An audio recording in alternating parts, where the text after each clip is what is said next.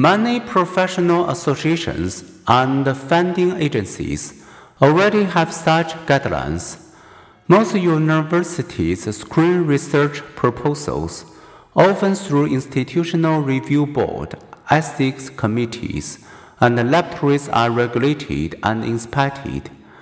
British Psychological Society (BPS) guidelines call for housing animals under reasonably natural living conditions with companions for social animals.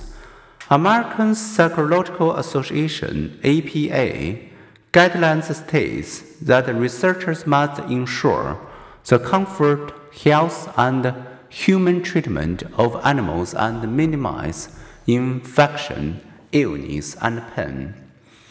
The European Parliament mandates standards for animal care and housing. Animals have themselves benefited from animal research. One Ohio team of research psychologists measured stress hormone levels in samples of millions of dogs brought each year to animal shelters. They devised handling and stroking method to reduce stress and ease the dog's transition to adoptive homes. Other studies have helped improve care and management in animals' natural habitats.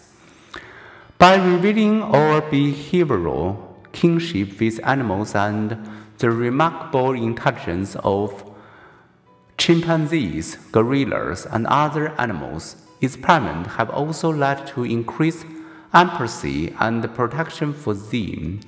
At its best, a psychology concerned for humans and sensitive to animals serves the welfare of both. Studying and protecting humans.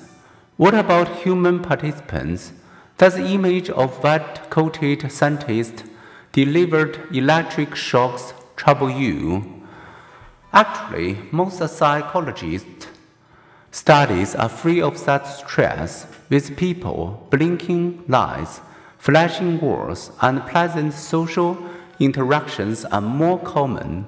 Moreover, psychologists' experiments are mild compared with the stress and humiliation often inflated by reality TV shows. In one episode of The Bachelor, a man dumped his new fiancée on camera at the producer's request for the woman who early had finished second. Occasionally, though, researchers do temporarily stress or deceive them but only when they believe it is essential to a justifiable end, such as understanding and controlling violent behavior or studying mood swing. Some experiments won't work if participants know everything beforehand. The ethics code of the APA and British BPS urge researchers to obtain potential participants' informed consent before the experiment, protect them from harm and discomfort, keep information about individual participants confidential, and fully debrief people. University ethics committees use these guidelines to screen research proposals and safeguard participants' well being.